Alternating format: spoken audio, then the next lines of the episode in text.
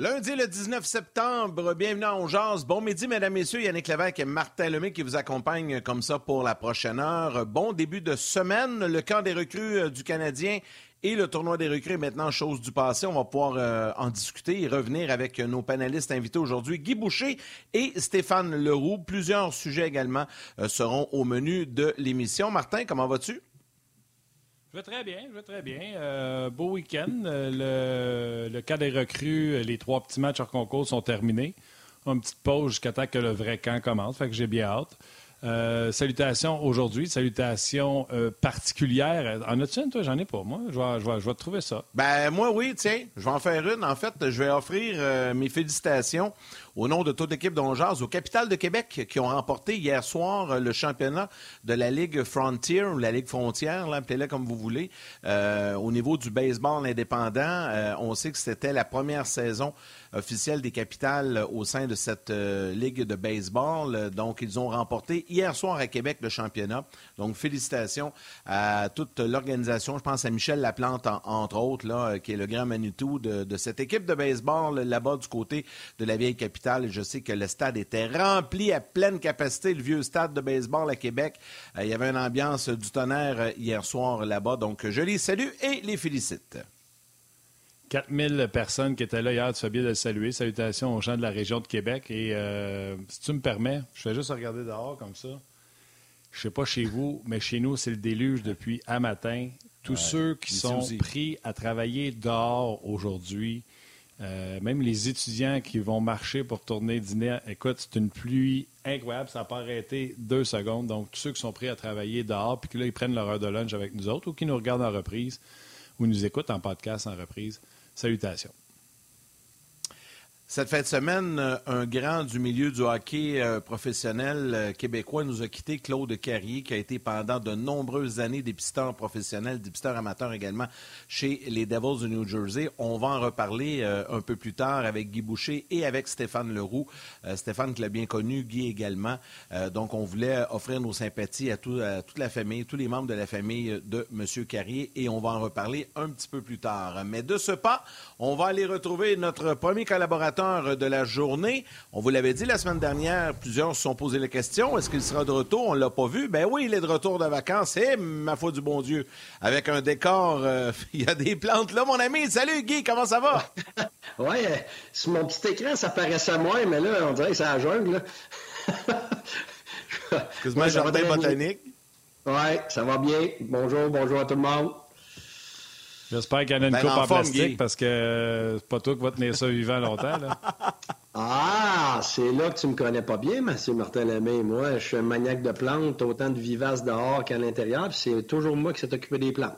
Alors, euh, ah, ça. Ben. Ah, ouais. ah ben. Euh, ça doit être ouais. dur sur une plante, un voyage à l'extérieur dans l'Ouest pour euh, 7 jours, mais ça, c'est moi. Euh, ouais, salutations ben, ça, ben, tout de suite. Vas-y. Vas-y.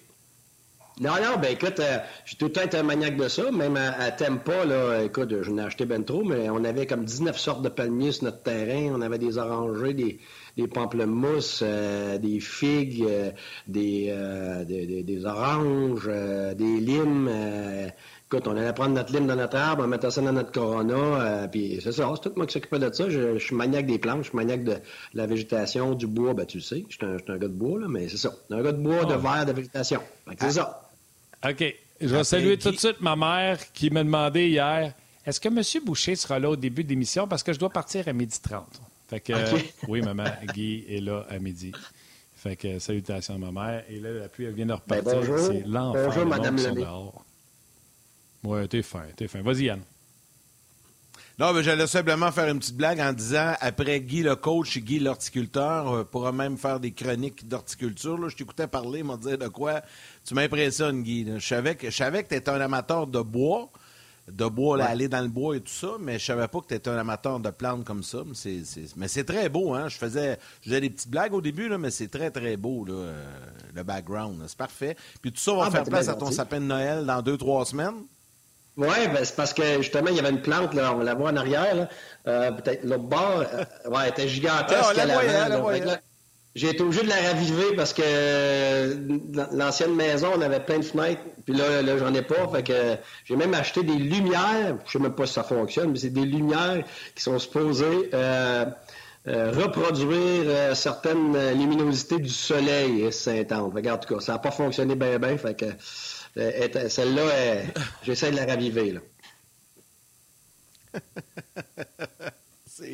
C'est spectaculaire. Euh, Guillaume, on va au hockey. Hein?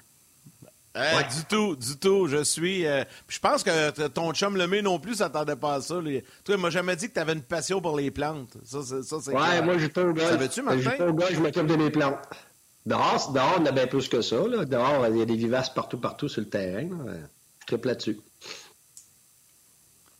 Ben, écoute, moi, je propose qu'on parle de, non, non, moi, j'ai fini, là, les plantes. Là, euh, écoute, moi, je les achète en plastique, fait que euh, j'ai pas mal fini. Là. Euh, la plus grosse plante que j'ai eue, c'est une plante araignée dans ma chambre quand j'étais jeune, puis c'était ma mère qui venait de l'arroser, là, dans une affaire tricotée, là, puis que la plante était dedans devant la fenêtre. C'est la seule plante que moi, j'ai eue. Là. Fait que moi, je propose qu'on enchaîne, et on va... Comment?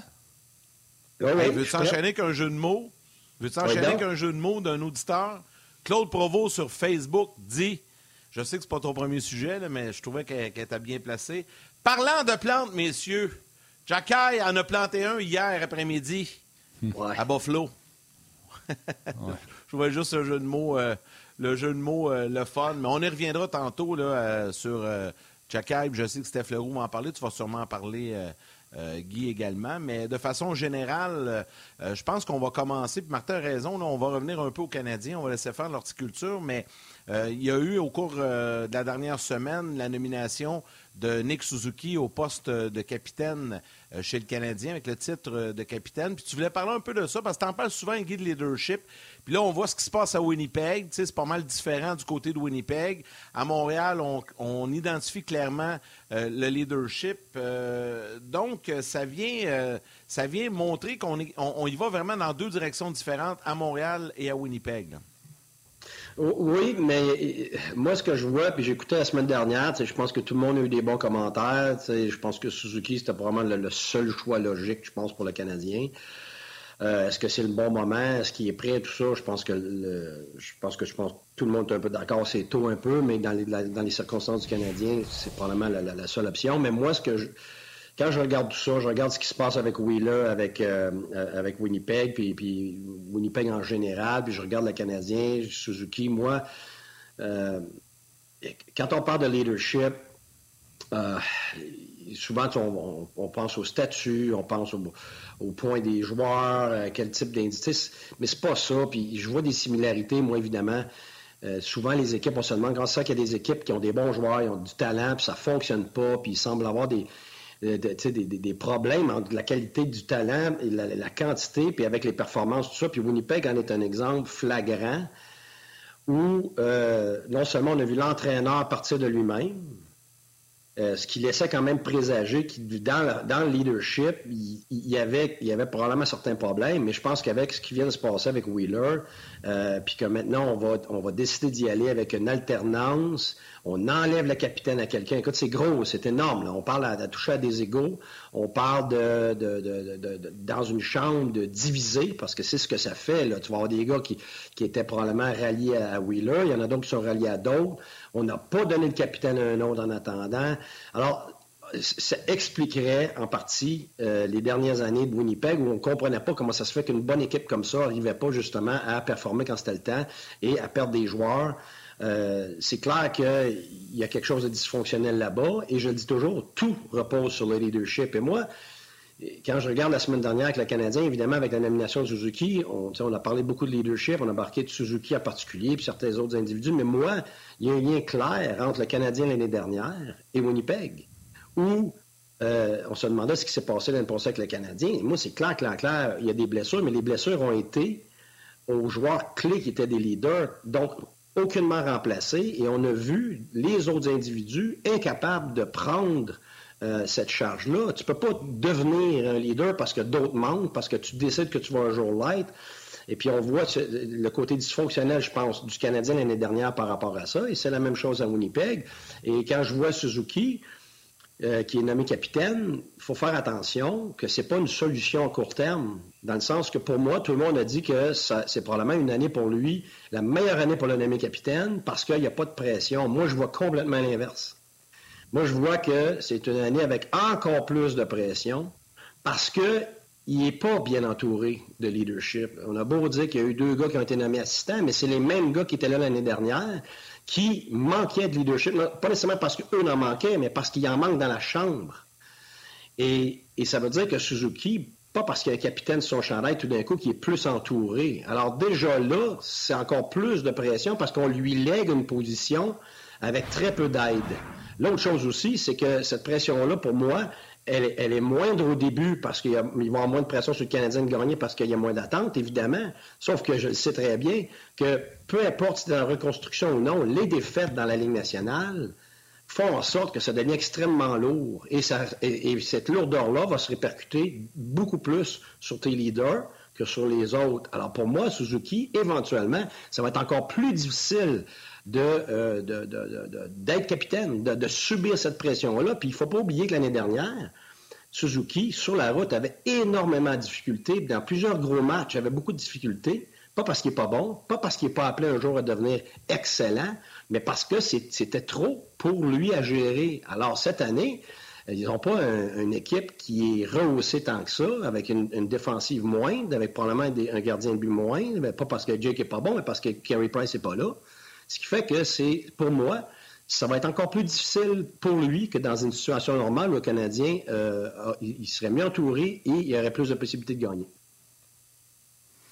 Euh, à, Winnipeg, on a enlevé le, capitaine à, Blake Wheeler. Ce qu'on entendait dire, c'est que c'était certainement parmi les pires individus, pas Wheeler, les individus qui étaient dans le vestiaire des Jazz de Winnipeg. C'est ce qu'on a entendu de journalistes de renom.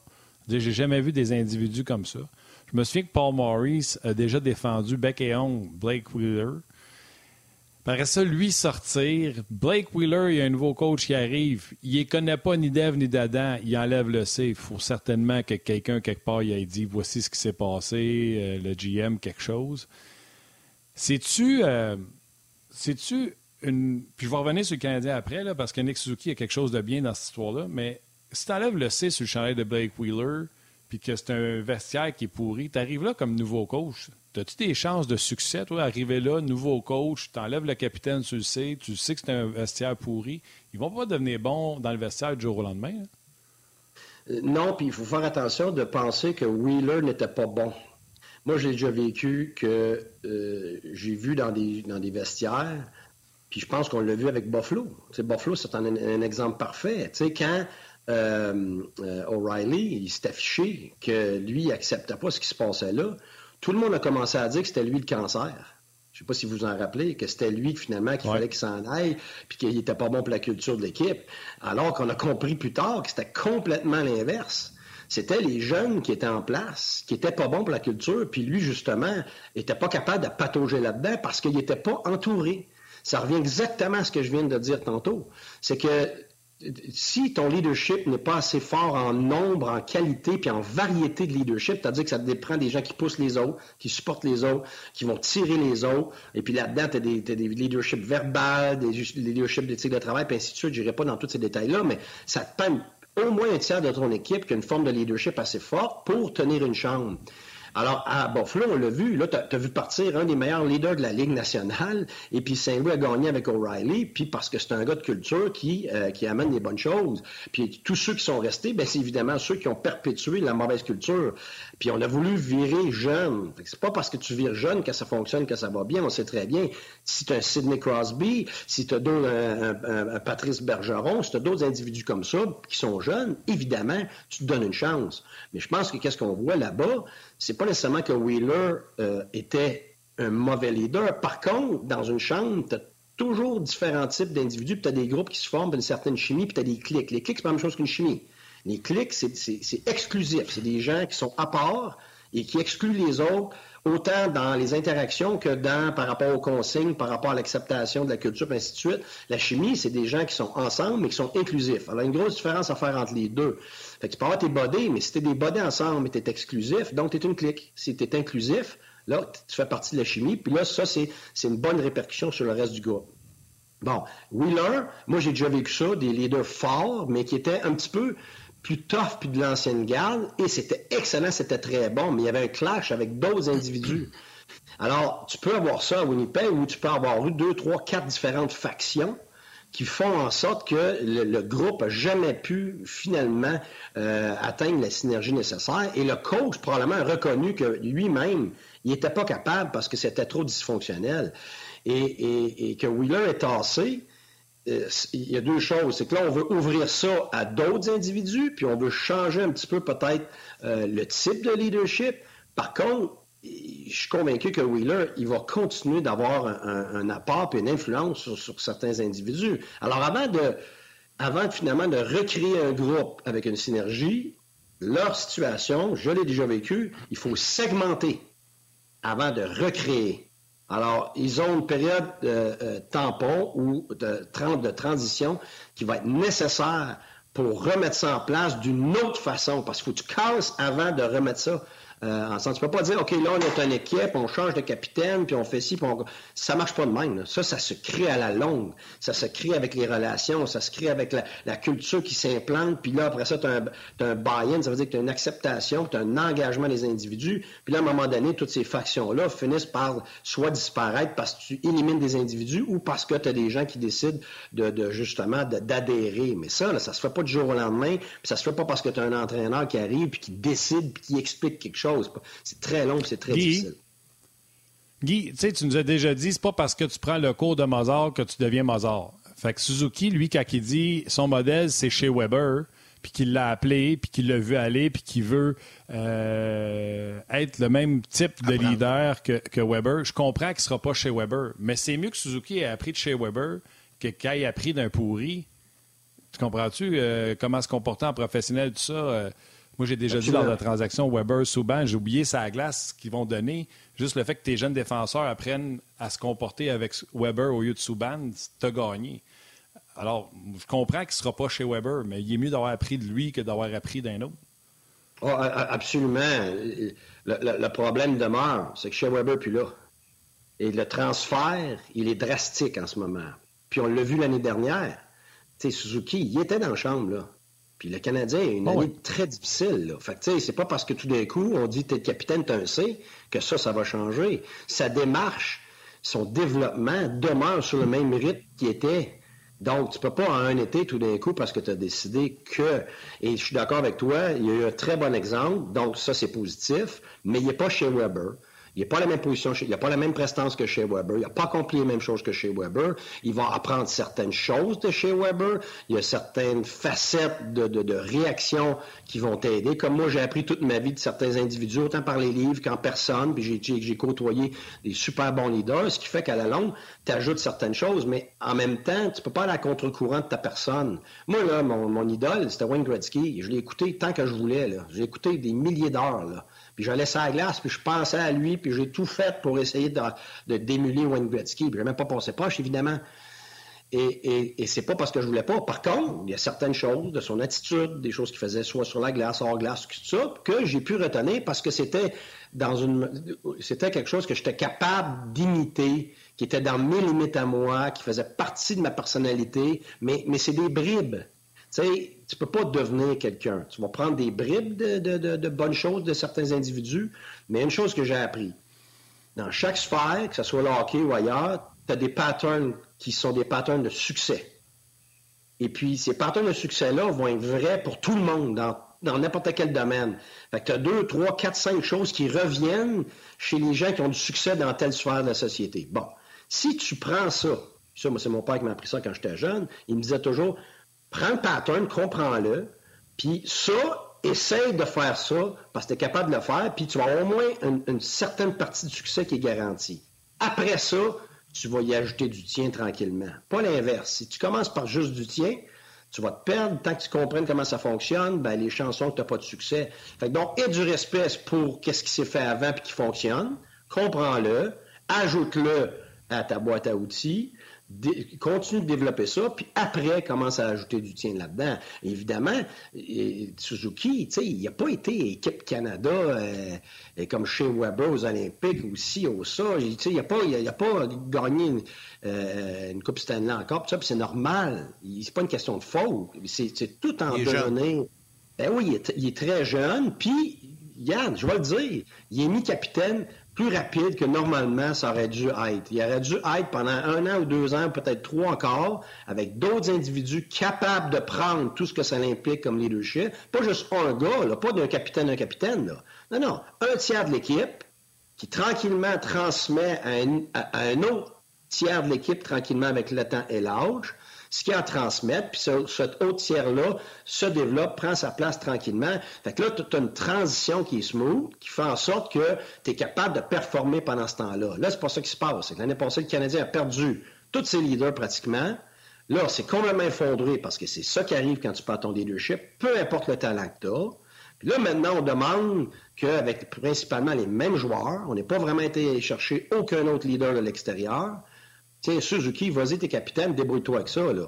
C'est pas fair de dire, puis d'espérer que tout d'un coup, Suzuki va s'être transformé en super leader, là. De ce que je comprends, je ne connais pas, donc je ne peux pas me prononcer sur lui personnellement, mais de ce que j'entends, c'est qu'on respecte ce que le jeune est pour un jeune et ce qu'il peut devenir. Donc, on fait comme ce qui se passe beaucoup dans l'hockey aujourd'hui, on fait un choix de projection plus qu'un choix de mérite. il n'est pas tout à fait rendu là, mais si ça regarde tout le monde, c'est lui qui a probablement les atouts les plus probables pour devenir éventuellement le leader que tu as besoin d'avoir qui est assez fort pour. Mais sauf que même si lui est assez fort, si tu n'en as pas d'autres assez forts autour, garde, oublie ça. Il n'y aura pas assez de leadership. Et c'est là ça met énormément de pression sur Martin Saint-Louis. Et, heureusement, Martin Saint-Louis a énormément de leadership. Et c'est pour ça qu'il va être capable d'en prendre pendant une certaine ça va aider, mais oui. Ben oui, ben oui, puis il l'a fait l'année dernière. Fait que lui, là, il arrive, puis, puis j'ai été obligé de le faire, moi, euh, comme entraîneur dans certaines instances, mais ça devient extrêmement essoufflant. Puis c'est là que ton leadership s'effrite beaucoup plus facilement, peu importe comment bon ton leadership est. Et, et c'est pour ça que ça presse chez le Canadien dans la prochaine année, deux ans, trois ans, il faut que tu trouves, il faut que tu développes des gens qui vont être capables de prendre partie de ce leadership-là. Sinon, tu ne pourras jamais t'en sortir et tu ne pourras pas justement donner à Suzuki le support qu'il a besoin. Bon, Guy, prends une gorgée d'eau. Là, j'ai quelques salutations à faire parce qu'il y a énormément de gens qui, euh, qui commentent, évidemment, qui saluent, ou une gorgée de café. Euh, salutations Yannick Rousseau, Michel Vaudry, Dominique Bussière, Jérémy Veilleux, Pascal Dion, Pierre-Luc Péloquin, Marie-Lou Boutotte, euh, Sam Chem qui dit que c'est la première fois qu'il nous écoute. Ben, bienvenue, Sam. Luc Fauché également, qui veut avoir tes impressions sur le camp des recrues. salutations à Claude Provost, Marc-André Martin Masque également. Euh, puis là, il y a Pascal Pion euh, qui, qui jase Manon Denis. Puis il y en a plusieurs qui reviennent sur euh, ton appréciation du camp, mais pas, nécessairement de ce qui s'est passé là, là, présentement. Mais pour un entraîneur, comme tu as été, un camp des recrues, un tournoi des recrues, jusqu'à quel point c'est significatif, jusqu'à quel point ça influence tes décisions, on va y revenir dans quelques secondes. Jusqu'à quel point, Guy, ça peut influencer ta, prise de décision vis-à-vis de certains jeunes? Là, j'ai résumé un peu énormément de questions des jeunes, mais je pense que tu comprends où je vais aller avec ça.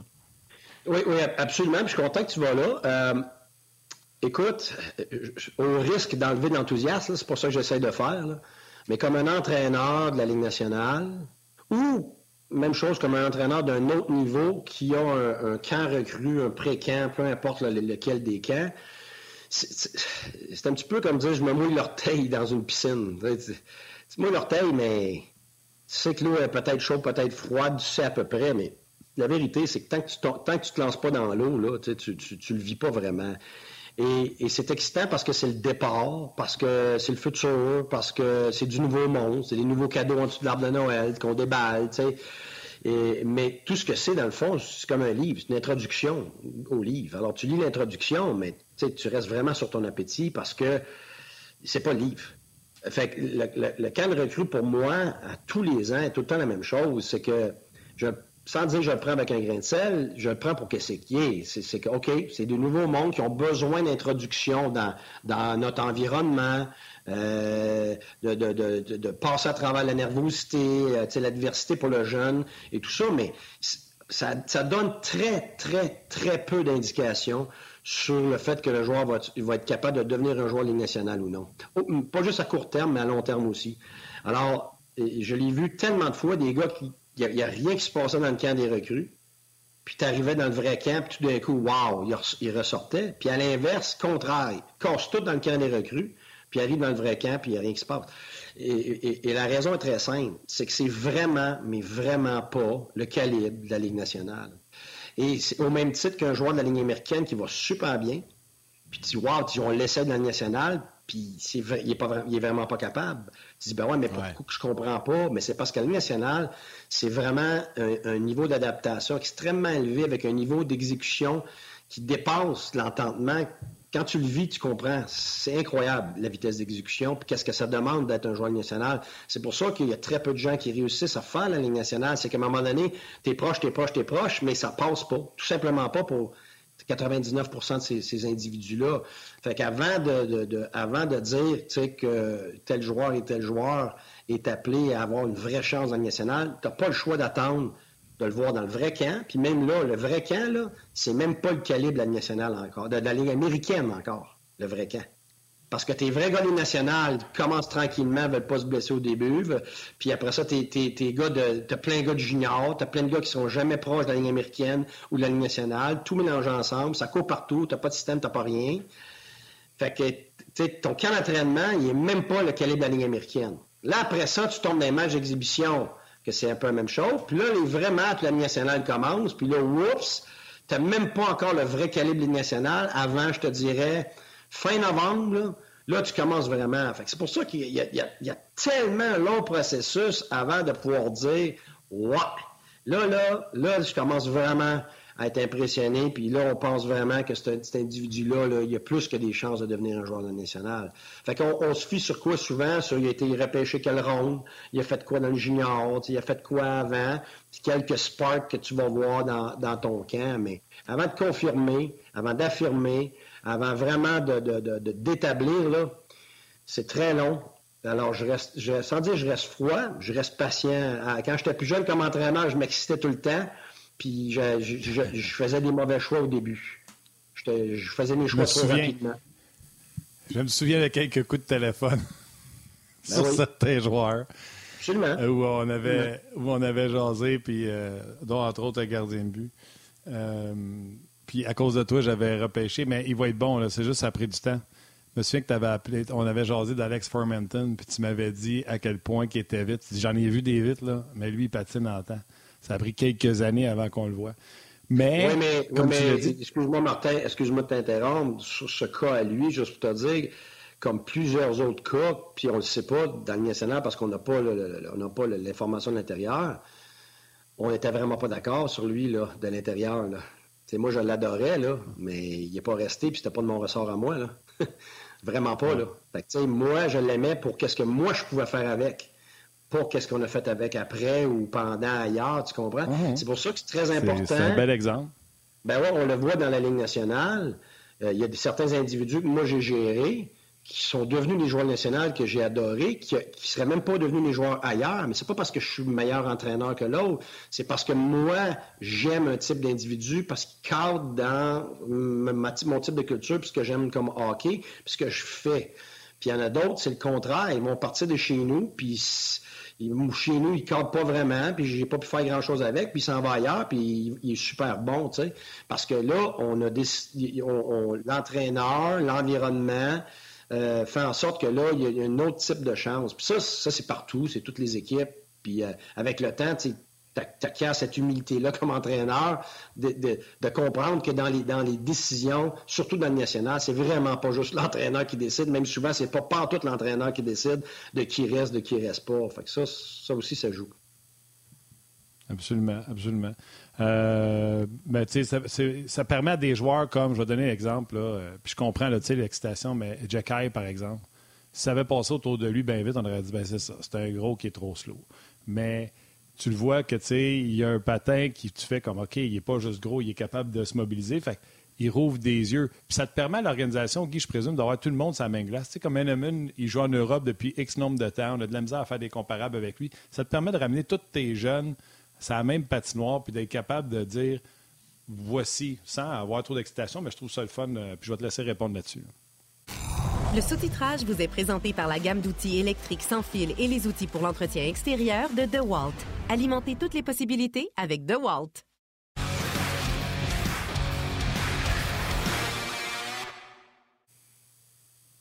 Oui, écoute, Martin, je trouve ça euh, très intelligent de ta part. C'est un, très, très, un point extrêmement pertinent, puis tu as raison. Ça, c'est euh, dans les camps, autant les, camps de recrues, les camps de perfectionnement durant l'été, tout ça. Euh, oui, ça te permet d'avoir tout le monde pour pouvoir les évaluer sur le même pied d'égalité. Alors que c'est un des gros problèmes du recrutement de toutes les équipes de, de la Ligue nationale, c'est tu es obligé de faire des choix au repêchage puis tu peux pas, tu peux souvent pas comparer, même un gars qui, mettons, joue junior majeur dans la Ligue junior du Québec, comparativement à celui dans l'Ouest. Il y a des styles différents, des circonstances différentes. Tu vois, là, tu vas le comparer à USHL aux États-Unis, puis après ça, tu vas le comparer à un gars qui a fait sa, troisième année d'un collège, puis qui joue dans un collège, ils sont toutes différentes les ligues, ils ont toutes leurs particularités. Il y en a qui juste des grandes glaces ou des petites glaces. Euh, après ça, tu compares ça à des ligues de jeunes en Europe, après ça à des ligues de pros en Europe. Écoute, c'est impossible de pouvoir euh, faire une, évaluation qui soit absolument juste. Et c'est pour ça que c'est pas une science juste.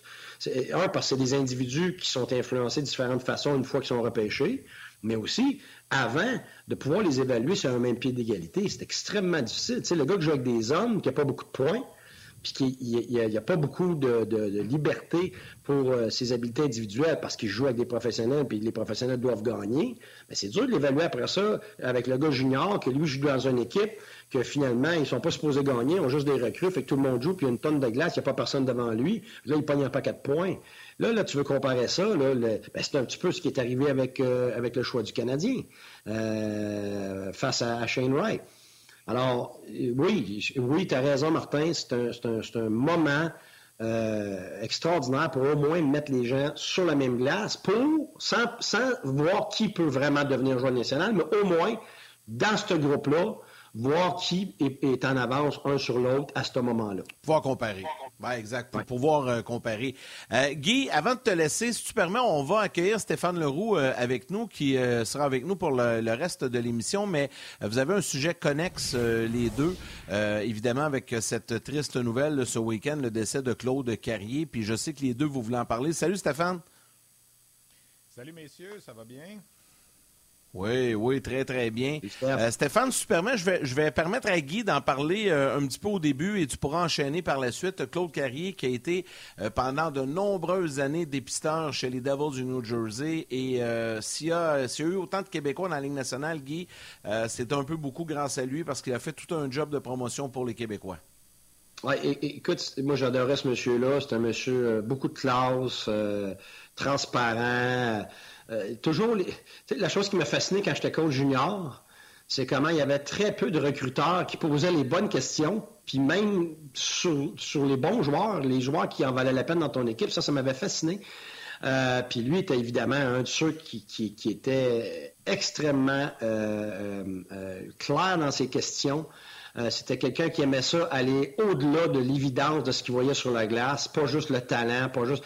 Il allait sonder le type d'individu, il allait vraiment sonder les détails qui étaient des intangibles qui font pour moi la, différence. Tu sais, à un moment donné, ils sont tous bons, les gars. Là. Fait qu'est-ce qui fait la différence? Puis euh, Claude était extraordinaire à, à ce chapitre-là. Il m'avait toujours impressionné. Puis il, il, travaillait beaucoup dans l'ombre, finalement. Et, quand on pense à tous les Québécois, on pense évidemment aux, gens des Devils, les Coupes Stanley qu'ils ont gagnées, tout ça. Puis moi, je, suis un, un, bon ami à Jacques Lemaire, fait que j'ai beaucoup d'informations.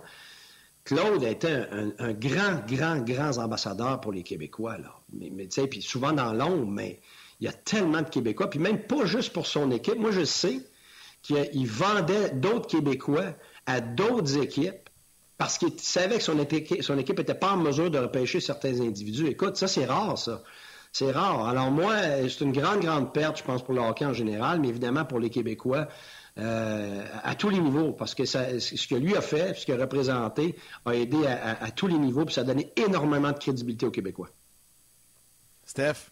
Ben, moi, écoute, je vais prendre la balle au bon de Guy. Euh, moi, je me souviens, à mes débuts, jeune journaliste, en 1990, euh, Claude Carrier était déjà une figure quand même qu'on connaissait. Il avait travaillé pour la LHJMQ, il avait travaillé pour les Capitals de Washington avant ça.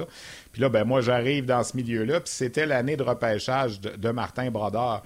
Puis c'est sûr qu'on regarde ça aujourd'hui, puis ça saute aux yeux. Là, je veux dire, Martin Brodeur, c'est le gardien qui a gagné le plus de matchs dans l'histoire du hockey. Mais à ce moment-là, en 1990, pour remettre les choses dans la situation, Martin Brodeur était une recrue de 17 ans dans la LHMQ. Il n'avait pas été repêché à, l'âge de 15 ans pour pouvoir jouer à 16 ans dans la LHJMQ. Donc, c'était un nouveau. Il arrivait du Midget 3A. C'est Norman Flynn qui l'avait dirigé. Euh, dans la Ligue Midget 3A, puis qu'il qu'il dirigeait aussi à Saint-Hyacinthe à ce moment-là. Puis la rivalité à ce moment-là, c'était Martin Brodeur ou Trevor Kidd. Puis Trevor Kidd jouait dans l'Ouest et lui avait joué à 16 ans à l'époque. Il était déjà à sa deuxième saison. Puis tout le monde voyait Kidd en premier. Puis Claude poussait beaucoup pour Martin Brodeur. Ce qui est arrivé au repêchage, Kidd a été repêché 11e par les Flames. Puis l'expression, Claude Carrier a mis son point sur la table jusqu'à un certain moment. Puis souvenez-vous, ça faisait peut-être 4-5 ans qu'il travaillait pour les Devils à ce moment-là a poussé pour Martin Brodeur. Puis au début, là, la sélection faisait pas l'unanimité encore parce que si on se souvient, équipe Canada Junior 91, Trevor Kidd est là, Martin Brodeur est pas là. 92, Brodeur est invité au camp, mais il fait pas l'équipe, c'est encore Trevor Kidd qui est là. Alors ça a pris quelques années, là, mais quand ça a décollé pour Martin Brodeur, je pense que ça a donné une immunité à Claude par la suite, qui avait une crédibilité aux, yeux de son organisation, David Conte, son, son partner de toujours, et Lou Lamoriello puis il a surfé comme ça pendant une trentaine d'années. Puis c'était un gars qu'on appelait, on a vu des images, euh, que ce soit nous à RDS ou même les autres médias, on aimait avoir l'opinion de Claude au, niveau de, du, repêchage des joueurs du Québec, au niveau du pourquoi il y en a plus, il y en a moins dans les équipes nationales et tout ça. Alors moi, j'ai été très triste quand j'ai appris ça samedi. Ça s'est mal terminé avec les Devils en 2016, quand Lou Lamoriello et David Conte sont partis lui est resté un an là encore avec le nouveau dépisteur-chef Paul Castron. Son contrat s'est terminé, on ne l'a pas renouvelé, puis il a été contraint à la retraite, puis je pense qu'il était peut-être pas prêt à ça, il était amer un petit peu. Mais je me souviens d'un bonhomme, moi, qui m'aidait, tu sais, qui me disait Stéphane, check ce gars-là, check ce gars-là. Puis tu sais, des fois, c'est juste ça, hein. C'est juste ça que ça prend. Tu sais, moi, quand je suis arrivé, il y avait Marc Lachapelle qui prenait beaucoup de place puis qui était connu au niveau junior depuis déjà 20 ans, tu sais.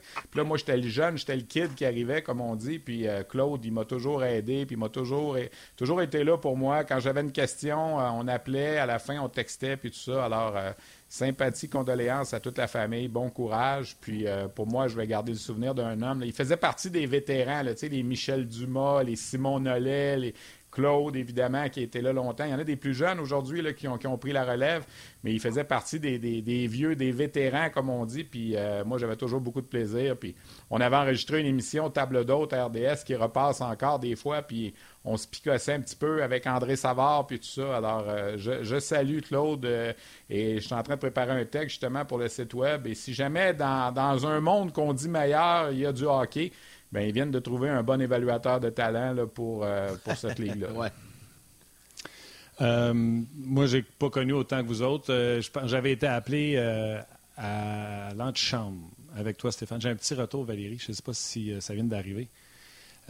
moi, Stéphane, puis M. Carrière, on était invités à l'antichambre pour parler des jeunes joueurs. J'ai une petite passion pour les jeunes joueurs. Puis on avait eu bien du plaisir. Je l'avais retourné chez eux. Puis à partir de ce moment-là, euh, la relation s'est développée avec ce monsieur-là, mais pas au même niveau que vous autres. Puis des dépisteurs qui prennent soin des joueurs québécois, je vais en profiter. Puis Stéphane, tu pourras compléter. JP Claude avec Nashville, je sais qu'il nous écoute souvent, puis qui est très impliqué pour des Québécois avec Nashville. À même, on les a vus prendre deux défenseurs en deuxième ronde, trois Québécois dans les deux premières rondes. Ils ont sûrement, je ne sais pas si c'est Madden ou ils ont un dépisteur québécois là-bas. Stéphane, tu pourrais me Stéphane, corriger. Stéphane Pilote. Stéphane Pilote. Ouais. Donc, euh, il y en a d'autres, des dépisteurs qui vont faire ce travail-là. Puis, 74 euh, ans, je ne peux pas m'empêcher de dire Colin, c'est jeune. Ouais. Mais, hein. Tout à fait. Euh, Martin, on va te permettre de corriger ton retour de son. Là. Euh, Valérie va t'expliquer la procédure. Ça nous arrive de temps en temps. Euh, pendant ce temps-là, je vais remercier Guy également de sa participation. Guy, un gros, gros merci pour aujourd'hui. on te retrouve plus tard cette semaine, coach. Parfait, merci. Bonjour à tout le monde. Puis, félicitations, Stéphane, pour ton intervention. C'est tellement juste. Salut, Guy. Merci. Salut, Guy. Merci, bye. Stéphane, euh, on a parlé de, de M. Carrier, mais là, euh, on va parler d'un autre personnage de la sphère euh, du hockey qui, qui, qui déplace de l'air, lui, et qui fait jaser pas mal. C'est Patrick Roy. Puis on va reparler du camp du Canadien par la suite, mais tu voulais nous parler de Patrick parce que cet après-midi, il y a une rencontre entre la Ligue de hockey junior major du Québec et Patrick Roy suite à tout ce qui s'est passé. Peut-être le bénéfice des gens qui sont peut-être pas au courant, qui suivent un peu moins le junior. Euh, il est arrivé des choses. Ça a parti ça au printemps dernier en série, puis ça s'est poursuivi durant les, matchs pré-saison. Bien, premièrement, dire aux gens que c'est une rencontre informelle. Euh, Richard Trottier, directeur de l'arbitrage, euh, Gilles Courteau, Éric Chouinard, préfet de discipline également. Euh, Patrick Roy, je pense que Jacques Tanguay va être là aussi. Euh, je pense que dans le meilleur des mondes, la Ligue n'aurait pas voulu que cette rencontre-là soit, soit connue, comme on dit. Mais bon, euh, aujourd'hui, étant, étant ce que c'est, on, arrive à savoir pas mal tout. Puis je pense que Patrick non plus s'est pas caché pour le dire qu'il va avoir cette discussion-là avec la Ligue. Moi, je trouve ça un peu.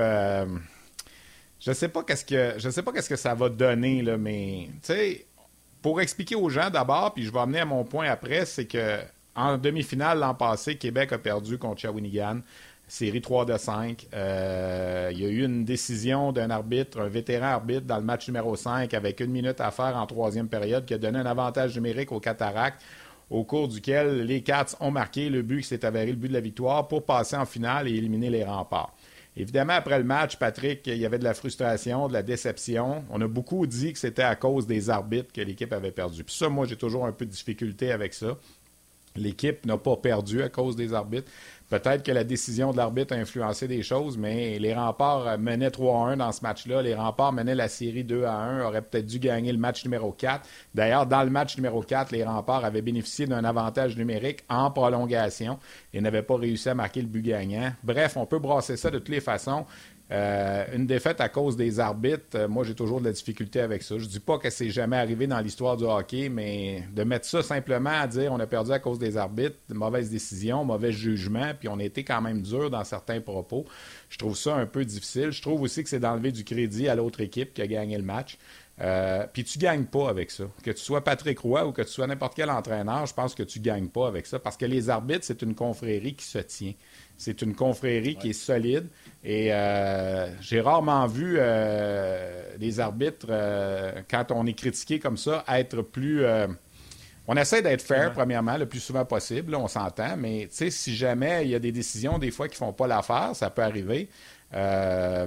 j'ai rarement vu les arbitres, en tout cas, ne, pas se tenir ensemble. Là, il arrive une situation où la saison n'est pas encore commencée dans un match hors concours euh, la semaine dernière à Shawinigan encore. Les mêmes arbitres impliqués que dans les séries l'an passé.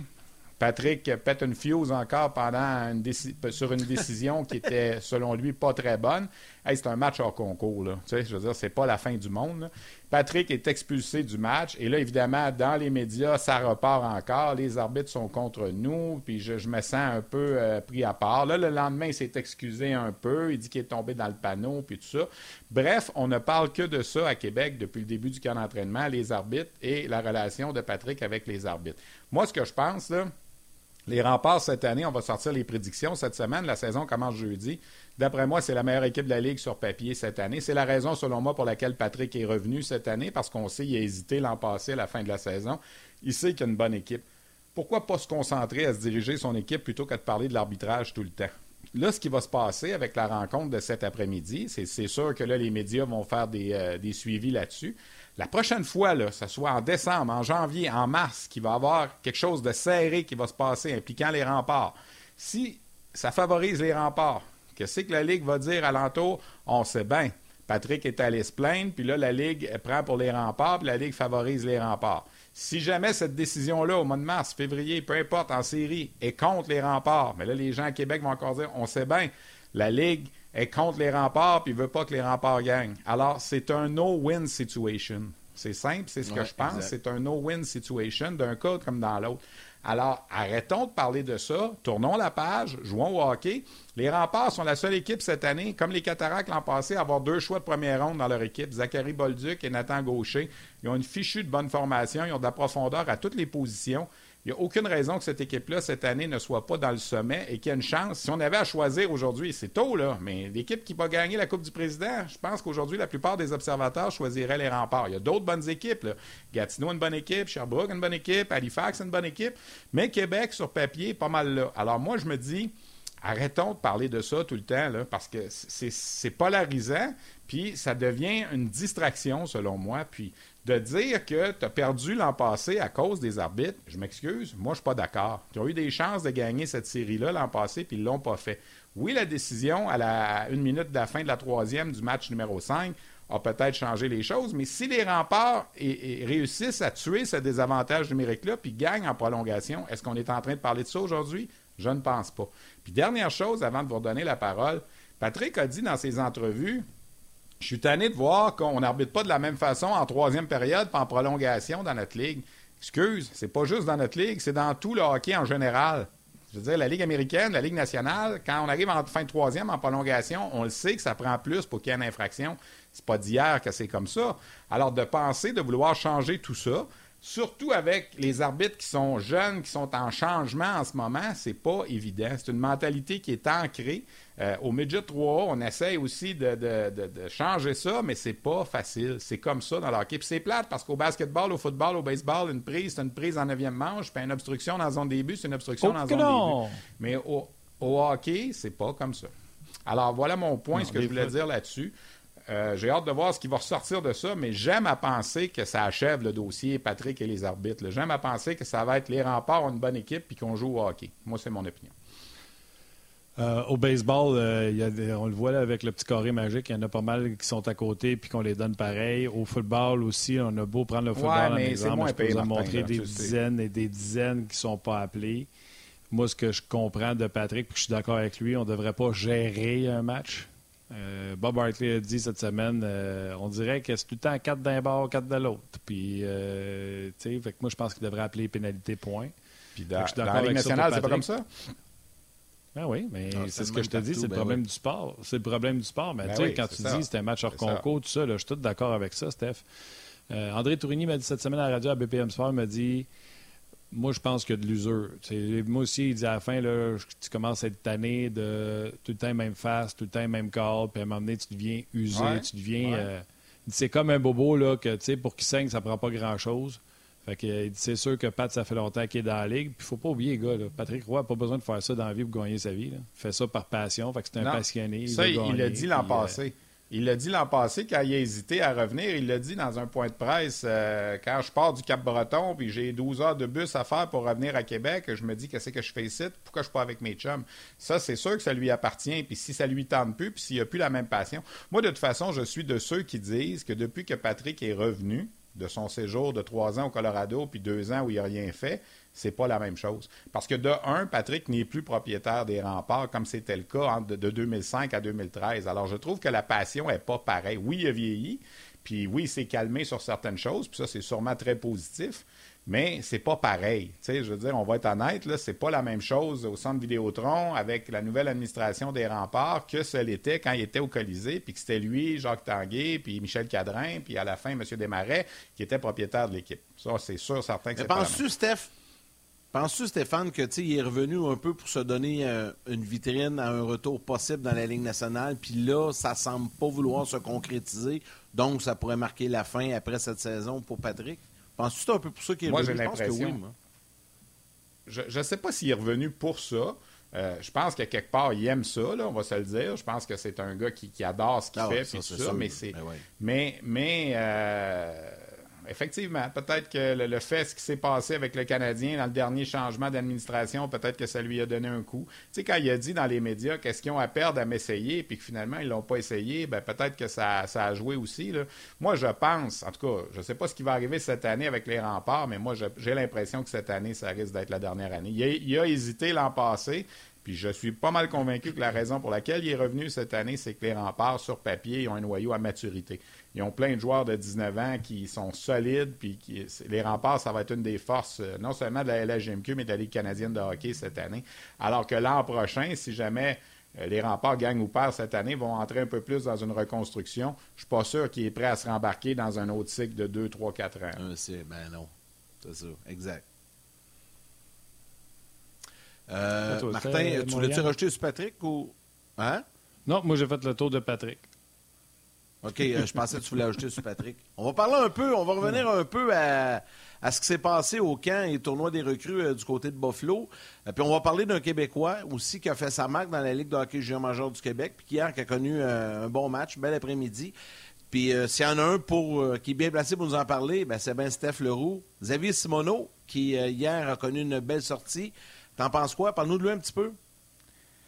Ben, Xavier Simoneau, euh, ceux qui suivent le hockey junior majeur, je veux dire, c'est une perle, ce gars-là, pour une équipe junior. Il a joué quatre ans pour les Voltigeurs de Drummondville. C'était Monsieur Voltigeur, c'était le capitaine de l'équipe. Il a été échangé aux Islanders de Charlottetown l'an passé, avec lesquels il est allé jusqu'en finale. C'est un peu la version 2022-23 au camp de ce que Raphaël Harvey Pinard était euh, il y a euh, trois ans maintenant, quand il est arrivé. Un peu les mêmes traces. Euh, il a été repêché tard. Euh, c'est un petit joueur, c'est un gars d'énergie, c'est un gars qui euh, travaille tout le temps. Tu le remarques toujours sur la patinoire. Est-ce qu'il y aura une place pour lui à Laval qui va se faire comme Harvey Pinard a fait la sienne avec le Rocket il y a quelques saisons? Je ne sais pas. Il y a beaucoup de monde à Laval. Il y a beaucoup d'attaquants qui vont se battre pour des postes.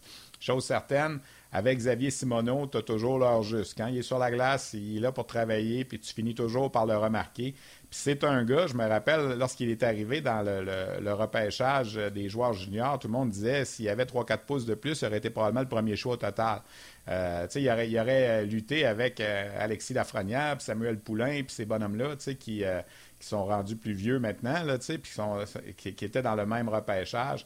Mais jamais les voltigeurs ont, eu un joueur. Les voltigeurs, cette année-là, avaient repêché Xavier Simoneau et Dawson Mercer la, même année. Euh, ça a été deux, deux prises extraordinaires pour eux. Puis euh, c'est un gars qui va se battre. Je ne dis pas qu'il va s'établir dans la Ligue nationale. Je ne dis pas que je gagerais mon salaire de recruteur absolument les yeux fermés sur un gars comme ça. Mais ça ne me surprendrait pas que, comme Harvey Pinard, il va jouer des matchs, il va frapper à la porte, puis il ne sera pas loin. Pas tout de suite, peut-être dans deux ans, trois ans. Euh, je ne serais pas étonné, puis je suis très heureux que le Canadien ait repêché ce bonhomme-là en fin de repêchage. Tu n'avais absolument rien à perdre à, prendre ce joueur-là. Au pire, ce sera peut-être un passage à Trois-Rivières. Sinon, ben, il va nous surprendre, puis euh, il pourra peut-être faire sa place avec le Rocket comme Raphaël Harvey-Pinard le fait. Ça ne te dérange pas qu'on prenne des joueurs euh, qui n'ont pas 17-18 ans? Non, non, ça ne me dérange pas. J'ai pas de problème avec ça. Pourquoi, pourquoi, pourquoi se limiter à des joueurs de 17-18 ans quand, il y en a qui se développent sur le tard, là, tu sais, puis euh, c'est pas c'est pas une fin en soi, le repêchage. Puis il y a des joueurs, on le sait, là, puis je veux dire, Martin Saint-Louis, c'en est un qui n'a pas été repêché, puis qui est arrivé sur le tard, puis tout ça. Je dis pas que Xavier Simoneau, c'est Martin Saint-Louis, là, mais tu sais, je veux dire, c'est, pas une fin en soi, le repêchage. Puis tu n'es pas obligé d'être absolument repêché à ta première année d'admissibilité. Puis a, le hockey est rempli d'exemples de, joueurs comme ça qui sont arrivés sur le tard. Puis pourquoi pas, là? Alors, euh, oui, je, suis. Tant qu'à prendre une chance avec un, ce qu'on dit en anglais, un overage, ben pourquoi pas un overage de chez nous, là, qui est reconnu comme un bon travaillant, puis un gars qui se présente tout le temps. Aucun problème avec ça. Absolument. Yannick, euh, le temps de saluer des gens euh, qui ont été euh, présents pendant toute l'émission. Jacques Brunet, qui est toujours là, Sébastien Nadeau, Jean-Luc Pigeon, un vétéran également, Léona Carleduc, Vincent, qui est là également, Pascal Blanchette, bref, beaucoup de gens sur la page de On Le temps de dire bonjour à ma mère, à, vos mères, pensez à la tienne, Steph, et on, continue sur le web.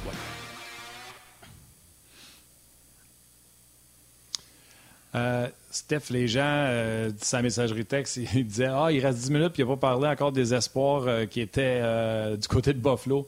J'ai marqué Calmez-vous, on y arrive. Un, Simono, mais deux, les autres qui t'ont impressionné pendant ce, tournoi de cette fin de semaine.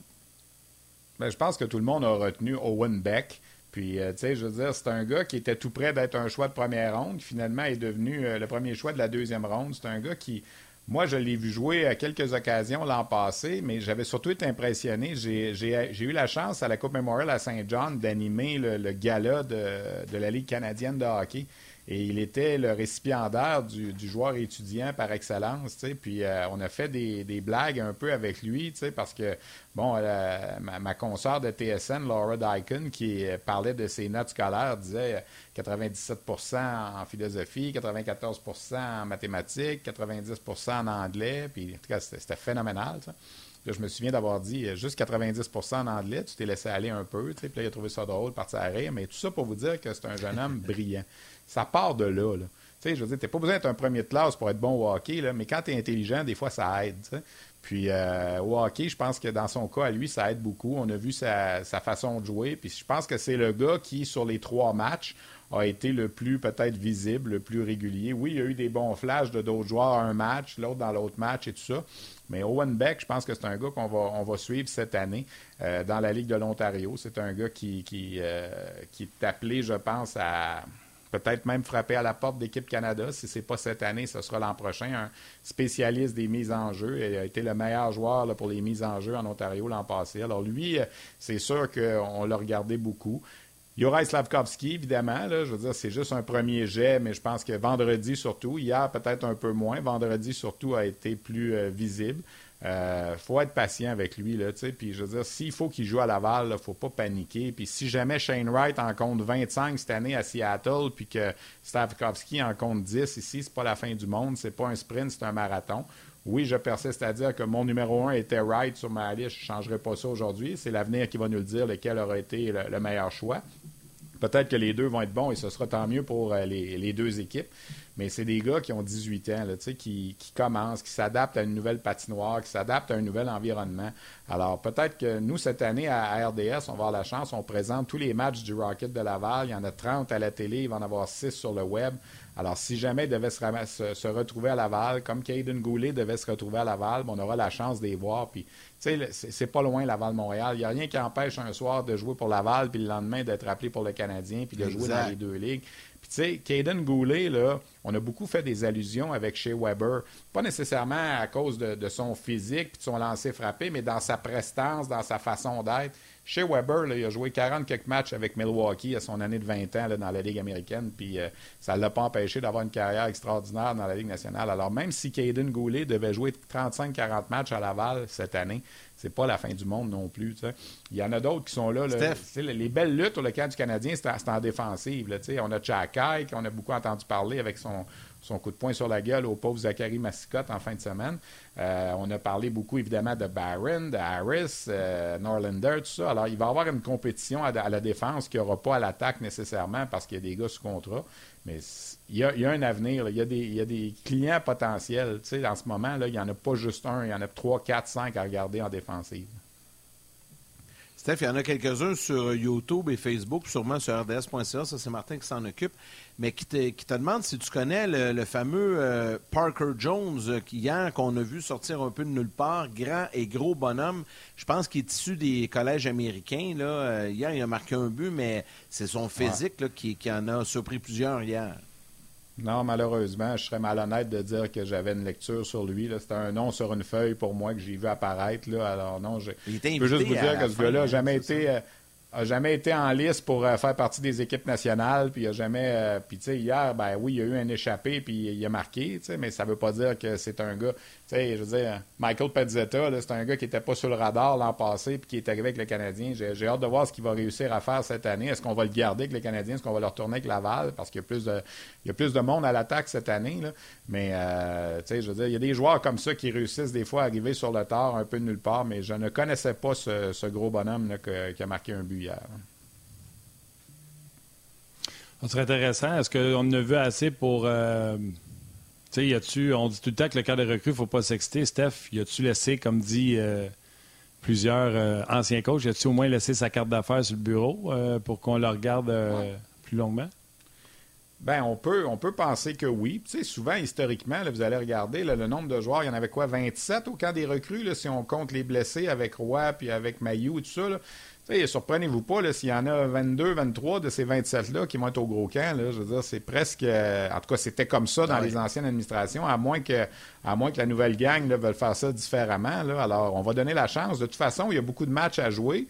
Euh, Bien souvent, là, dans les autres années, il y avait pratiquement 60 joueurs au camp du Canadien. On faisait pratiquement trois équipes de 18. Là. Alors, 3, 54, 55 joueurs. On a besoin de monde pour jouer. Euh, on ne veut pas faire jouer nécessairement des deux matchs en deux jours pendant les, matchs préparatoires. Alors, ça prend du monde. Je pense que ces gars-là, la plupart vont avoir la chance de, démontrer ce qu'ils peuvent faire. On va peut-être retourner les, jeunes de 18 ans sans nécessairement qu'ils aient joué un match, ceux qui en sont à leur première présence au camp. Mais les autres, euh, sans qu'ils aient la chance de jouer un match préparatoire, vont sûrement avoir la chance d'être dans l'environnement de, Brossard puis de voir comment ça se passe. Hey Steph, un gros merci, mais va-t'en pas. Reste là. Tu le sais quand tu viens, puis tu euh, t'as pas le choix. Faut que tu fasses les trois étoiles. On est toujours, euh, c'est rendu. Euh, on n'est pas de calibre, Martin et moi. Donc, allons immédiatement avec les trois étoiles du jour, que, telles que sélectionnées par la firme Lemay Gautran.